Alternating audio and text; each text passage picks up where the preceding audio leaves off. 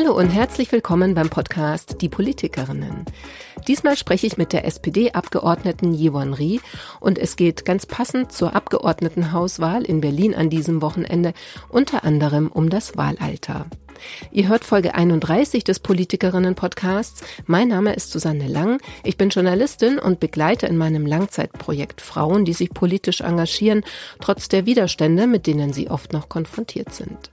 Die Bundestagsabgeordneten Katharina Beck von Bündnis 90 Die Grünen, Anniko Glogowski-Merten von der FDP und Jewan Rie von der SPD geben regelmäßig einen Einblick in ihre Arbeit und in ihren Alltag.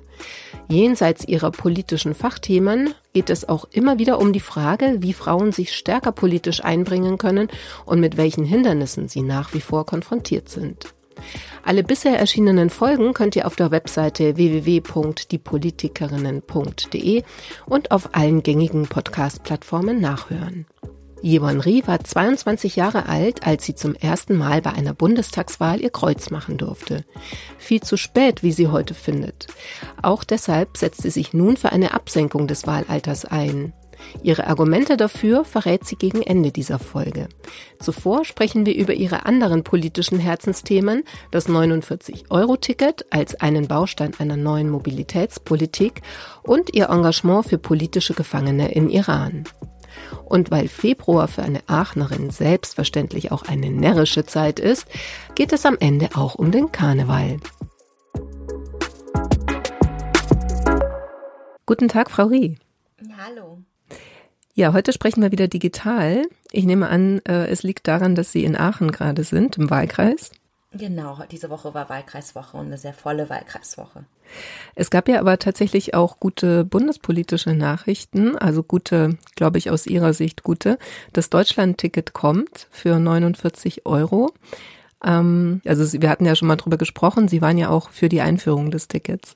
Ja, das auf jeden Fall. Also es ist jetzt erstmal ein Erfolg, dass wir überhaupt weitergekommen sind. Ähm es hat sich ja unglaublich gezogen und äh, wir hätten es ja gerne eigentlich schon im September oder so äh, gehabt. Jetzt ist es ein bisschen länger geworden, aber allein die Tatsache, dass man sich einigen konnte, dass die Länder sich äh, mit dem Bund geeinigt haben, ist, glaube ich, schon ein sehr großer Erfolg. Was sagen Sie denen, die sagen, 49 äh, Euro sind immer noch zu viel für eine bestimmte Bevölkerungsschicht, also Geringverdiener ne? oder tatsächlich vielleicht sogar ähm, äh, BürgergeldempfängerInnen, die sich das auch nicht leisten können?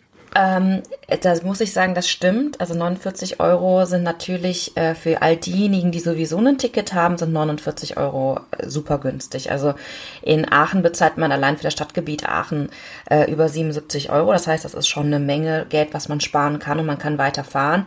Aber für all diejenigen, die sich jetzt schon kein Abo leisten können oder leisten wollen, ist natürlich selbst 49 Euro noch eine Hürde. Und ähm, dem kann ich nur sagen, wir sind weiter am Verhandeln. Mein äh, Kollege Martin Kröber ist für die SPD der Berichterstatter und ähm, von dem, was ich von ihm höre, ist man wirklich noch dabei zu schauen, ob man nicht noch ein paar ähm, äh, Rabatte, äh, Angebote, sonst was noch äh, vereinbaren kann. Aber es ist natürlich unglaublich schwierig, ähm, äh, weil da so viele Leute daran beteiligt sind. Also deswegen, also 49 Euro steht jetzt erstmal und alles, was darüber hinausgeht, zum Beispiel auch, wie man mit den Studierenden umgeht, das müssen wir jetzt nach und nach schauen. Waren Sie selber jetzt auch politisch damit äh, zuletzt am meisten beschäftigt? Ähm, in den letzten Wochen tatsächlich schon. In der letzten Woche, wo es dann ähm, wirklich äh, sehr konkret wurde, war es tatsächlich mein Kollege Martin Kröver, der das gemacht hat, der mich dann auch immer wieder auf dem Laufenden gehalten hat und der das unglaublich gut macht. Aber wo ich mich schon sehr reinhänge und was jetzt in den nächsten Wochen noch kommen wird, ist die Frage, was ist mit den Studierenden? Weil in NRW, das ist jetzt wieder so eine Bundeslandgeschichte, aber es gibt ja in NRW das NRW-Ticket, was äh, alle Studierende abnehmen müssen. Das ist ein solidarfinanziertes Ticket. Und da gibt's natürlich jetzt auch Wünsche von den Studierenden, dass die sagen, okay, wenn wir das Ticket nehmen müssen für NRW, ähm, das kostet im Moment im Monat umgerechnet um die 36 Euro, wenn man es runterbricht. Und wir müssen dann, wenn wir ein Deutschlandticket haben wollen, zu den 36 Euro dann nochmal die 49 Euro drauf bezahlen. Dann sind wir ja schlechter gestellt als alle anderen. Und das ist ein Argument, was sehr einleuchtend ist und wo wir jetzt auch nochmal dran sind, dass man da auch ein attraktives Angebot schafft. Weil es kann am Ende halt nicht sein, dass die Studierenden dann mehr zahlen müssen als alle anderen. Mhm.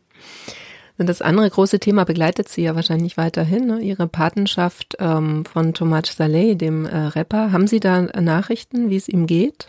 Ähm, also tatsächlich ist es so, dass wir, ähm, also das ist unverändert ist, dass ähm, wir immer noch nicht genau wissen, dass ich auch noch nicht genau weiß, wie der Gesundheitszustand ist. Ähm, das heißt, wir machen uns immer noch um die Sorgen um sein linkes Auge, um seine Knöchelbrüche, das alles schon.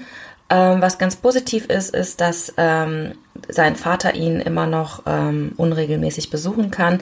Aber was natürlich jetzt wirklich eine Zumutung für ihn auch psychisch und physisch ist, ist, dass er seit über 90 Tagen, äh, seit fast 100 Tagen inzwischen ähm, in Isolationshaft ist. Und Isolationshaft ist ja wirklich etwas, das man in so Rechtsstaaten wie in Deutschland oder auch in anderen Ländern, was man wirklich als aller, aller, aller äußerste Maßnahme macht, wenn wirklich alle anderen Maßnahmen nicht greifen und das wirklich auch nur sehr ähm, ausgewählt und dann auch nicht so lange am Stück. Also das heißt, Isolationshaft ist natürlich schon etwas, was ähm, den Menschen auch kaputt macht und das ist natürlich auch eine Art der Folter und das besorgt mich doch schon sehr. Ähm, besorgt sie auch, es gab ja jetzt die Meldung, dass äh, Iran offensichtlich wohl ähm, Uran angereichert hat, ähm, also bei Kontrollen ne, von der Internationalen Atombehörde. Ähm, besorgt sie das dann auch?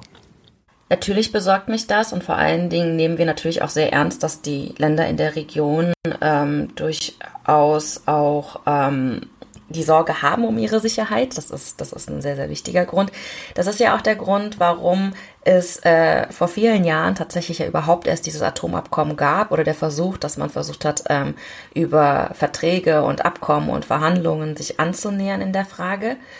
Ähm, aber ich würde sehr davor warnen, dass man diese Angst oder diese Sicherheitsbedenken jetzt dazu nimmt, dass man jetzt wieder in überstützten Verhandlungen einsteigen möchte. Weil gerade die Tatsache, dass da Uran angereichert wird, das wird ja keine Sache sein, die jetzt in den letzten ähm, 100 Tagen passiert ist, also seit, seit dem Beginn der äh, Revolution im Iran, sondern das ist ja schon in langer Hand vorbereitet worden. Das heißt, der Iran hat sich die letzten Jahre auch nicht an internationale Abkommen gehalten. Und da jetzt zu glauben, dass wenn wir wieder in Verhandlungen eintreten, ähm, dass es irgendein anderes Ergebnis haben wird, ist, glaube ich, ähm, sehr naiv. Deswegen sehe ich das mit großer Besorgnis, aber es wäre für mich jetzt kein Grund, um jeden Preis ähm, die Verhandlungen wieder aufzunehmen. Also Sie glauben, es ist keine Reaktion jetzt auf die ähm, Ereignisse, beziehungsweise ja auch, dass sich ähm, in Deutschland einige zum Beispiel ja auch, also SPD, ähm, zuletzt ja auch dafür ausgesprochen hat, dass die ähm, Revolutionsgarde als äh, auf die Terrorliste kommt. Ähm, also Sie glauben, das hat sozusagen keinen direkten Zusammenhang. Es ist, ähm, also das glaube ich auf gar keinen Fall. Vor allen Dingen, wenn man sich mal anschaut, ähm, wir sehen das ja auch in Deutschland, wenn wir jetzt darüber sprechen, ähm, über, über alles, was mit Kernkraft zu tun hat, was auch mit Forschungsergebnissen zu tun hat, wie langwierig sowas ist. Man wird ja nicht von heute auf morgen sagen, okay, wir äh, reichern jetzt mal Uran an und dann lässt sich das direkt nachweisen, sondern das zeigt einfach, dass die, äh, dass die Islamische Republik Iran in den letzten Monaten, Jahren sich nicht an die Dinge gehalten hat, die man abgemacht hat. Ähm, und sich jetzt wahrscheinlich auch entschieden hat, bewusst entschieden hat, ähm, so etwas preiszugeben, um vielleicht den Druck auch nochmal zu erhöhen. Aber ähm, wirklich zu glauben, dass das eine direkte Reaktion ist, dass sie Uran anreichern, glaube ich nicht. Dass es eine direkte Reaktion ist darauf, dass sie es jetzt veröffentlichen, das schon eher.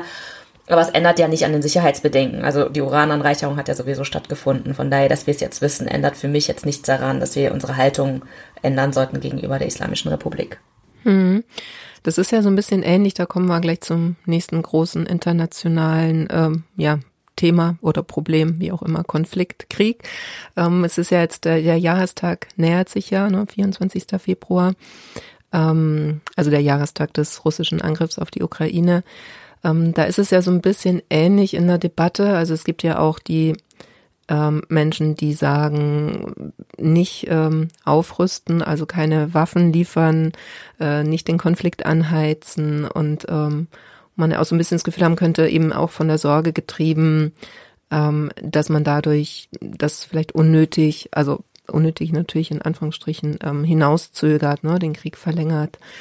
Ähm, Sie waren da ja anfangs, hatten wir ja auch drüber gesprochen, auch ähm, schon immer skeptisch, was diese Aufrüstungspolitik anging, waren ja aber trotzdem klar dafür. Also haben nicht gesagt, ähm, keine Waffen für die Ukraine. Wie geht es Ihnen denn jetzt so ein Jahr später, wo wir ja mittlerweile in der Diskussion stecken?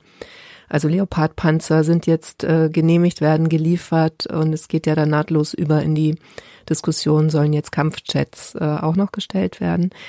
Wie geht es Ihnen mittlerweile damit? Also ich muss persönlich sagen, dass ich mich ähm, mit den Entscheidungen, die wir jetzt als Bundesrepublik Feld haben, gut fühle, also okay fühle, immer noch natürlich mit dem Bedenken, dass es mir, oder mit, den, äh, mit der Einschränkung, dass es mir natürlich lieber wäre, wir müssten keine Waffen liefern, also weil es keinen Krieg gäbe. Aber so wie es jetzt den Krieg gibt, finde ich eigentlich die Entwicklung ganz gut. Ich persönlich finde es auch ganz gut, weil wir Schritt für Schritt vorgegangen sind und auch für Schritt für Schritt geliefert haben. Und ich weiß, dass sehr viele sagen, ja, das hat jetzt zu lange gedauert, es war zu viel Zögern, es war zu viel Zaudern. Aber ich glaube schon, dass es sehr wichtig ist, dass man immer noch mal eine weitere Eskalationsstufe hat, dass man sagen kann, okay, das ist jetzt das nächste, was wir liefern und das ist das nächste, äh, was wir tun werden.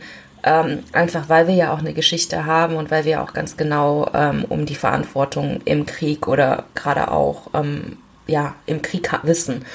Und ich ähm, hätte jetzt vor einem Jahr, wenn Sie mich jetzt vor einem Jahr gefragt hätten, wie fühlen Sie sich damit, wenn Sie, wenn jetzt Deutschland Leopardpanzer liefert, hätte ich, glaube ich, also es hätte mich sehr überfordert, weil das doch sehr, ein sehr großer Schritt gewesen wäre. Und deswegen finde ich es eigentlich ganz gut, dass wir jetzt erstmal nach und nach die Sachen auch abgestimmt haben. Ähm, und ich fühle mich eigentlich ganz gut aufgehoben in der Art und Weise, wie Olaf Scholz es macht.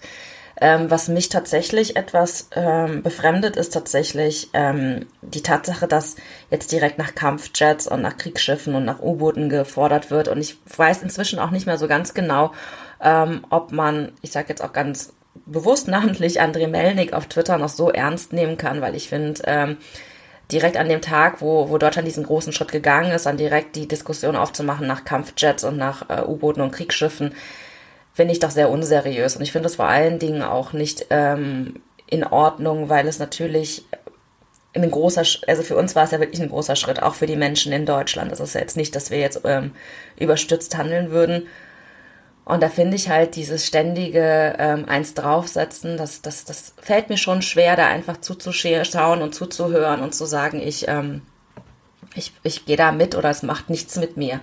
Ähm, ich habe auch in den letzten, ähm, vor allen Dingen in der letzten Woche, aber vor allen Dingen das vorletzte Wochenende, als die Debatte ja auch nochmal sehr hoch ging, ähm, habe ich mich auch nicht sehr wohl damit gefühlt, dass alle, die Bedenken haben oder eine andere Meinung äußern, dann auch direkt wieder in, in Russland-Freundinnen, Putin-Freundinnen eingeteilt werden.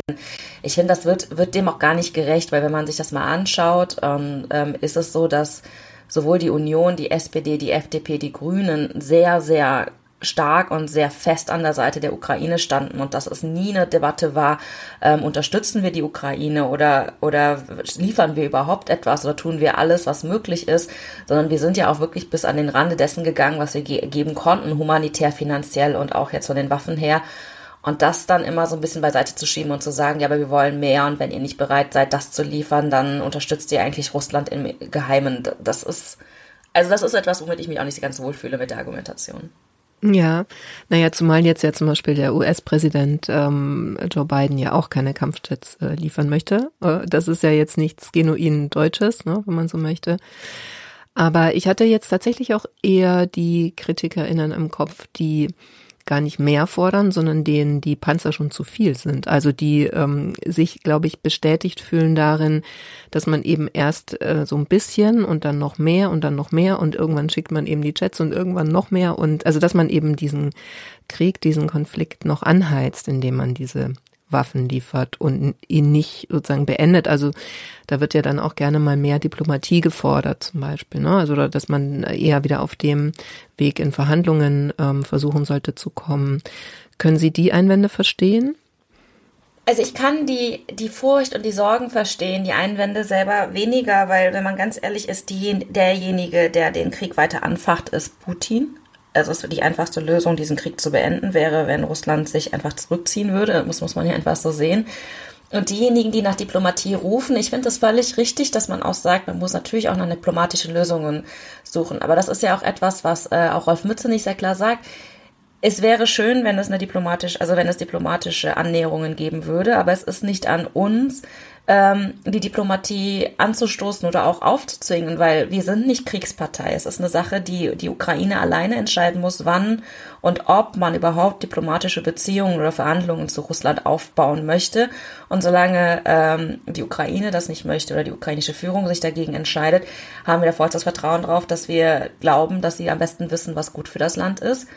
Und ähm, man muss ja auch irgendwie sehen, dass ähm, wir immer sehr vorsichtig gehandelt haben, weil wir uns auch bewusst ist, dass natürlich jede Waffenlieferung, vor allen Dingen wenn sie alleine geschieht, nicht in einem Kontext mit Verbündeten zusammen, dass es dann sehr schnell so sein könnte, dass wir als Deutschland jetzt auf einmal ähm, den Krieg weiter anheizen aus Sicht von Russland. Und deswegen ist es, glaube ich, wichtig, dass wir die letzten beiden Entscheidungen auch im Verbund getroffen haben mit Frankreich und den USA ähm, und der EU und der NATO zusammen. Und das sind Dinge, glaube ich, ähm, die, die wichtig waren. Und ähm, denjenigen, die vielleicht auch sich Sorgen machen, ob wir nicht doch Kriegspartei werden, ich glaube, dass Olaf Scholz ähm, sehr deutlich gemacht hat, dass er der Letzte ist, der sich durch irgendwas wirklich drängen lässt und dass er schon jemand ist, der sehr besonnen ist, für einige Menschen zu besonnen. Und deswegen habe ich da eigentlich vollstes Vertrauen, dass er durchaus weiß, was er abwägt und dass es nicht am Ende in einer Eskalation enden wird, wo dann Deutschland auch zusätzlich wirklich Kriegspartei wird.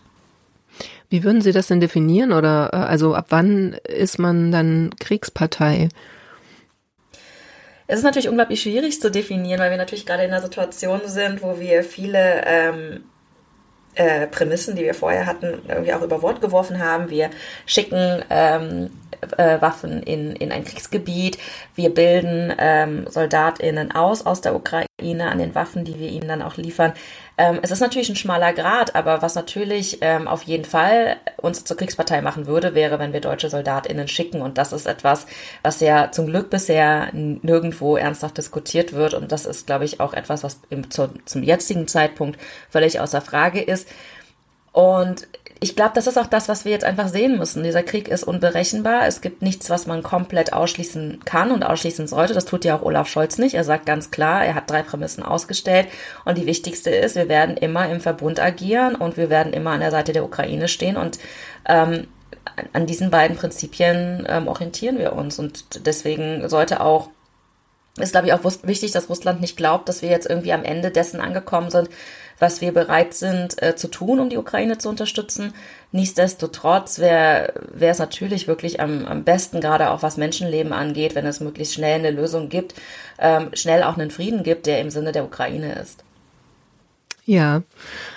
Ich habe noch eine, äh, also einen Sprung nach Deutschland vor, ähm, weil ich einen Post von Ihnen gesehen habe, den ich sehr interessant fand. Das ist auch äh, eine längere Debatte ja schon. Da geht es um das ähm, Wahlrecht, also das Alter, ab äh, dem man äh, dann wählen darf. Ähm, da gibt es ja schon länger die Diskussion, ob man das senkt auf 16 Jahre. Es gibt einige ähm, Bundesländer oder dann auf äh, kommunaler Ebene, wo das dann schon möglich ist. Sie haben sich dafür ausgesprochen, also für ein Wahlalter ab 16. Wieso? Ich bin ja im Bildungsausschuss, also Bildung und Forschung, aber da wird, machen wir auch sehr viel Bildungspolitik. Und ich habe einfach festgestellt, dass wir gerade auch in der Bundespolitik sehr viele Themen diskutieren, ähm, von ab der Kita angefangen über die Schule, über hin bis zum Hochschulbeginn oder auch Ausbildungsbeginn und da ist natürlich auch wichtig, dass man irgendwie eine junge Perspektive hört und dass man gerade auch, wenn man sich jetzt anschaut, ähm, auch im Wahlkampf zum Beispiel, dass man dann auch auf Jugendliche fokussiert nochmal den Wahlkampf machen sollte, weil man dann auch weiß, okay, das sind WählerInnen, die sollte man durchaus hören und diese Stimme sollte auch Gewicht haben. Und ähm, es macht einen Unterschied, ob jemand wählen darf oder nicht. Und wenn man sich das jetzt anschaut, wenn jemand kurz ähm, vor der Wahl äh, oder kurz nach der Wahl 18 wird, kann es zum Teil vier Jahre nochmal dauern, bis die Person dann wählen kann. Und dann sind die Personen 22. Und dann ist die Frage, sind das wirklich ähm, die Perspektiven, die, die vielleicht auch in, gerade in dieser ähm, Übergangsphase von Schule zum, zum Beruf, Schule, Ausbildungsschule, Hochschule,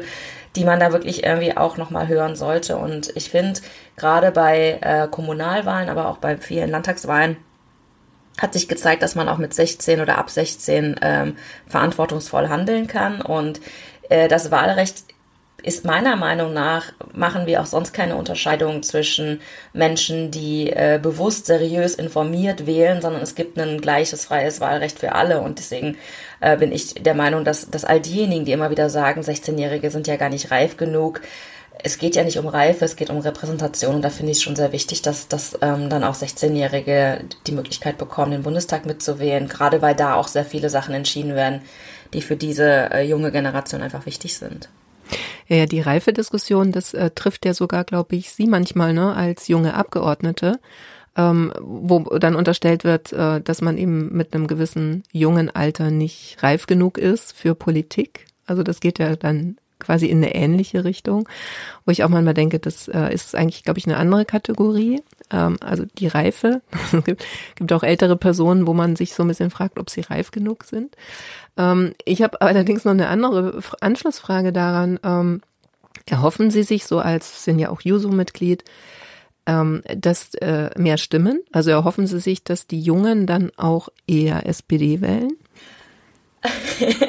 also die, die Zahlen sprechen ja dagegen. Also wenn man sich jetzt das mal anschauen würde, ähm, das, das wurde ja auch rauf und runter in Talkshows diskutiert, ist es ja so, dass die ErstwählerInnen letztes Jahr oder 2021 ja vor allen Dingen Grüne und FDP gewählt haben. Wenn es nach dem Argument geht, müsste ich als Sozialdemokratin sagen, um Gottes Willen auf keinen Fall die, die Wahl, das Wahlalter absenken, am besten noch erhöhen, am besten lassen wir mhm. noch diejenigen ab 60 wählen, weil das unsere Stammwählerschaft ja. ist. Aber darum geht es nicht. Ich glaube, dass es auch ähm, einer Partei wie der SPD gut tut, wenn man um diese Stimmen werben muss, dass man sich dann auch viel mehr anhören muss, was die ähm, ab 16-Jährigen zu sagen haben, dass man dann auch viel mehr in die Schulen gehen muss, dass da ähm, die Diskussionen dann auch einfach anders stattfinden. Das heißt nicht, dass, dass es jetzt nicht statt, also dass, dass jetzt die PolitikerInnen sich nicht darum kümmern oder dass da der Dialog nicht stattfinden würde, aber es ist natürlich eine ganz andere ähm, Haltung und eine ganz andere Grundlage, wenn man einfach weiß, da sitzen mir jetzt WählerInnen ähm, gegenüber. Und das, also die, diese, diese Bedeutung würde ich diesen Menschen gerne einfach auch geben. Und ähm, wenn es uns nur um Wählerstimmen gehen würde, dann äh, müsste man aufgrund der Statistik eigentlich sagen, dass äh, es der SPD nicht um, also die SPD ist nicht die Partei, die am meisten davon profitiert, wenn junge Menschen wählen gehen.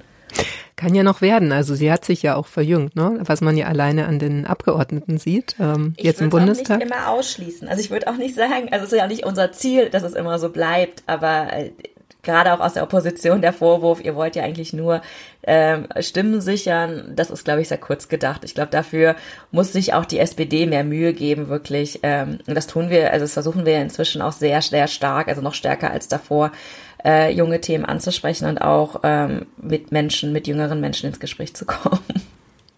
Wie weit würden Sie denn nach unten gehen im Alter? Also es gibt ja auch die Diskussion oder wird immer wieder in die Diskussion so eingebracht, die Idee eines Kinderwahlrechts, wo dann ähm, aber nicht die Kinder das Kreuz machen so, sondern wo im Grunde dann die Eltern ähm, mehr Stimmen ja eigentlich bekommen, weil sie eben für ihre Kinder auch wählen dürfen. Also die, der Hintergrund dieser Idee ist ja, dass man eben die Perspektiven von Kindern einfach mehr in die Politik reinholt. Wie finden Sie die Idee? Ähm, ich ich finde die Idee an sich ganz spannend. Es gibt ja auch parallel dazu die Diskussion, ob man nicht Wahlalter auf Null macht und dann muss man halt schauen, ähm, ab wann ein Kind die Stimme wahrnehmen kann oder wahrnehmen will, dann müsste man natürlich auch wirklich kindsgerecht auch nochmal Themen aufbereiten, müsste, würde dann viel, viel früher wahrscheinlich auch in die politische Bildung reingehen. Ähm, aber ich glaube, das sind wirklich so Fragen, die müsste man vermutlich in breit angelegten Prozess einfach mal diskutieren. Also für mich wären das wirklich auch mal so Denkimpulse, die man dann auch gemeinsam äh, diskutieren kann. Was sind denn Vor- und Nachteile? Was hätte, also was, was würde es mit sich bringen? Ähm, nur das Wahlalter ab 16 ist für mich unabhängig von diesen ganzen Gedankenexperimenten ein bewährtes System. Wir haben in vielen anderen, also vielen Wahlen haben wir bereits das Wahlalter ab 16, inzwischen auch die EU-Wahl. Und deswegen würde ich das Wahlalter ab 16 auch losgelöst sehen von all diesen anderen Fragen, die dann ja weiter darüber hinausgehen und was dann tatsächlich auch Dinge wären, die wir in Deutschland so noch nicht hatten. Also naja, also ich bin da offen für das zu diskutieren, aber ich finde, wir sollten erstmal den Schritt machen mit dem Wahlalter ab 16 und dann den Rest ähm, wirklich auch mal breit angelegt mit ExpertInnen, aber auch mit jungen Menschen, mit äh, verschiedenen interessierten BürgerInnen einfach mal diskutieren, wo man auch vielleicht mit dem Wahlrecht hinkommen könnte. Weil das Ziel muss ja sein, dass die Menschen insgesamt ähm, politisiert sind, politisch interessiert sind und auch von Anfang an mitgenommen werden. Hm. Wann haben Sie eigentlich dann zum ersten Mal gewählt? Wie alt waren Sie bundesweit? Das ist tatsächlich eine sehr äh, schwierige Frage, weil ich war tatsächlich, ich glaube, ich habe 2000 2009 zum ersten Mal gewählt und da war ich schon 22, was damit mhm. zu tun hatte, dass ich ja erst mit 22 eingebürgert worden bin. Ach so, okay. Und mhm. ich davor gar nicht wählen konnte. Also das sind ja alles auch noch so Punkte. Also wenn wir über das Wahlrecht reden, kann man, glaube ich, ganz, ganz viele Sachen aufmachen. Und ich konnte sehr spät wählen und ich fand das immer total schade, äh, weil ich bis ich 22 war ja wirklich keine einzige Wahl mitnehmen konnte. Woran lag das, dass Sie dann so spät eingebürgert wurden? Ähm, weil meine Eltern, also ich bin ja in Deutschland geboren, aber meine Eltern sind zum Studium hergekommen. Das heißt, sie hatten ein Studien, Studierendenvisum. Und das ist dann ganz kompliziert, weil es dann nämlich der Aufenthaltstitel nicht ausreicht. Es war keine Aufenthaltserlaubnis. Das heißt, all die Jahre haben dann nicht eingezählt dann äh, sollten wir auch, ähm, als ich elf, zwölf war, das Land verlassen und dann haben wir Widerspruch eingelegt und ab dem Punkt haben wir eine Aufenthaltsbewilligung äh, bekommen, aber befristet auf zwei Jahre und ab dem Punkt hat es dann wieder neu angefangen zu zählen. Also man musste dann so und so viele Jahre dann diese Bewilligung haben und konnte dann eine Niederlassung, äh, Niederlassungserlaubnis beantragen. Und dann konnte man erst überhaupt äh, eine Staatsbürgerschaft beantragen. Also es war wirklich, wirklich mhm, kompliziert okay. und äh, genau. Also deswegen, das, das ist ja auch das, was wir jetzt im Moment ändern wollen. Also eine der Dinge, was wir auch mit dem Chancenaufenthaltsrecht jetzt zum Beispiel geändert haben, dass es diese, diese Kettenduldungen nicht mehr gibt, dass man nicht ständig irgendwelche Aufenthaltstitel hat, die, die einfach nicht darauf einzahlen, dass man sich dann irgendwie als vollwertiger Bürger, als vollwertige Bürgerin fühlen kann. Ja, ja. Und Sie hätten aber, wenn Sie wählen hätten dürfen, hätten Sie auch äh, im Alter von 16 dann schon SPD gewählt? Ja, aber tatsächlich auch aufgrund der Geschichte, die ich gerade erzählt habe, weil für mich mhm. war als, als ähm, Kind mit Migrationshintergrund und als Jugendliche, die von der Abschiebung bedroht war, war die SPD die Partei, die sich am meisten gekümmert hat und die ja ähm, tatsächlich unter Gerd Schröder und also unter Rot-Grün ab 98 dann auch sehr viel geändert hat. Die Tatsache, dass es überhaupt möglich war, dass man äh, eine, erst die doppelte Staatsbürgerschaft, aber generell deutsche, deutsche Staatsbürgerin werden konnte. Das ist ja auch so eine Sache, die ist noch gar nicht so lange her. Also man muss sich das vorstellen, also ich bin 87 hier geboren und habe nicht automatisch die deutsche Staatsbürgerschaft bekommen. Hm. Ja, ja, das kann man sich eigentlich wirklich gar nicht so vorstellen. Ne? Aber das ähm, ist ja interessant, weil sie hätten dann ja eigentlich auch, ähm, hätte ich jetzt gedacht, dass sie dann eher zu den Grünen tendieren es ist, es ist tatsächlich so, dass die Grünen auch eine sehr, sehr progressive und liberale Einwanderungspolitik haben. Ähm, aber zu dem Zeitpunkt haben sich ähm, tatsächlich die SPD am meisten darum gekümmert. Ich habe das irgendwie auch immer mit der SPD verbunden. Und hier vor Ort hat sich vor allen Dingen auch meine Vorgängerin Ulla Schmidt zum Beispiel um unseren Fall gekümmert. Und das, das hat dann irgendwie so zusammengepasst, dass ja. am Ende das überzeugend für mich war. Ja, dann habe ich noch eine ähm, allerletzte persönliche Frage. Das bezieht sich aber eher auf was speziell, ähm, ja, Aachenerisches. Steht ja der Karneval an im Februar. Ähm, und Sie sind da sehr involviert, nehme ich an. Ja, total. Also das ist auch der Grund, warum diese Wahlkreiswoche gerade so, äh, so voll ist, weil ich konnte die letzten zweieinhalb Wochen ja im Berliner Exil nicht so viel Karneval feiern und dann war ich direkt am Sonntagabend war ich auf einer Karnevalssitzung. Morgen steht eine Karnevalssitzung an. Am Samstag ist Orden wieder den tierischen Ernst. Da kriegt ähm, Annalena Baerbock den Orden verliehen hier in Aachen. Und dann geht's so die ganze Zeit weiter. Und nächste Woche äh, freue ich mich auch total drauf, weil auch in Berlin ähm, im Bundestag verschiedene Karnevalsfeiern anstehen und Ach, im Bundestag, ja? Ja, tatsächlich. Also okay. die, ähm, ein paar FDP-Abgeordnete haben jetzt zum Karneval eingeladen und ich freue mich total. Und das ist natürlich irgendwie auch nochmal was Schönes, wenn RheinländerInnen nochmal zusammenkommen. Und dann ist es ja auch Brauchtum und das ist ganz schön. Und ich habe gesehen, dass ein Kollege von der Union hat jetzt den Anstoß gegeben, den Parlamentskreis Karneval äh, und Fasching und Fasteloven zu gründen. Und ich finde es unglaublich gut, weil das dann auch nochmal äh, das einfach wertschätzt, was ja auch viel ehrenamtlich passiert und was der Karneval auch vielen, vielen Menschen bedeutet. Hier in Aachen merkt man einfach, wie Leute sich einfach darauf freuen, jetzt endlich mal wieder eine Session zu haben ohne Corona-Regelungen und ich persönlich finde es auch großartig. so, jetzt kommt aber meine eigentliche Frage, die persönliche. Als was äh, verkleiden Sie sich denn? Oh, das ist eine sehr gute Frage. Ich habe ein, ähm, meine Ko Kollegin Sanna Abdi nannte es äh, ein Berlin Light ähm, Kostüm. Also es ist tatsächlich eher nur, weiß ich nicht, einen pinken Blazer und ganz viel Glitzer und ähm, dann für weil wir wollen ja die BerlinerInnen auch nicht erschrecken. Und ich okay. habe hab tatsächlich ein, ein sehr Aachen-spezifisches Kostüm, einfach ähm, äh, weil wir auch in Köln feiern gehen und dann sind dann halt irgendwie ein Kleid mit verschiedenen Aachen-Motiven und ein Stirnband, wo dann irgendwie Aachen-Motive drauf sind, weil ich dachte, man muss ja dann irgendwie vielleicht auch äh, den Lokalstolz äh, und die Aachen-Liebe dann den KölnerInnen auch nochmal zeigen. Also es ist dieses Jahr ist es ein sehr ähm, abstraktes Kostüm. Okay. Gut, es sind aber, äh, höre ich ja auch raus, verschiedene Kostüme, dann dem, dem entsprechenden Anlass angepasst. Das ist sehr wichtig für all diejenigen draußen, die vielleicht nicht so karnevalsaffin sind. Man braucht verschiedene Kostüme, weil man hat ja einmal den Sitzungskarneval. Da kann es sehr, sehr warm werden. Das heißt, man sollte auch was haben, womit man sich auch hinsetzen kann und wo man dann irgendwie nicht die ganze Zeit schwitzt. Und dann gibt es ja auch noch den Draußenkarneval, also sprich beim Zug. Und da bräuchte man was Warmes, was man auch mal über eine Jacke ziehen kann. Und deswegen braucht man auch noch ein Draußenkostüm. Und das sind die mindestens Kostüme. Und dann gibt es ja vielleicht auch noch mal einen seriöseren Anlass, wo man so ein bisschen verkleidet gehen muss. Dann bräuchte man so ein Hütchen oder so ein bisschen Glitzer. Deswegen, also Karneval ist schon eine Wissenschaft für sich. Und das Wichtige ist, möglichst nicht jedes Jahr dasselbe Kostüm. ja gut, ich bin eher die Berlin-Light-Fraktion, ähm, glaube ich. ja. Nee, dann wünsche ich Ihnen auf jeden Fall viel Spaß im Karneval. Dankeschön. Und ähm, dann sprechen wir im März wieder. Genau. Vielen Dank Ihnen. Dann. Tschüss. Danke auch euch fürs Zuhören. Schön, dass ihr wieder dabei wart. Falls ihr den Podcast noch nicht abonniert habt, macht das gerne. Falls ihr Folgen verpasst habt, könnt ihr die nachhören, selbstverständlich auf der Webseite www.diepolitikerinnen.de und auf allen Plattformen. Auf der Webseite findet ihr auch noch mehr Infos über das Projekt. Und ja, empfehlt uns gerne weiter. Ich freue mich auf die nächste Folge. Dann geht's weiter mit Anniko Glukowski-Merten. Bis dahin, macht's gut.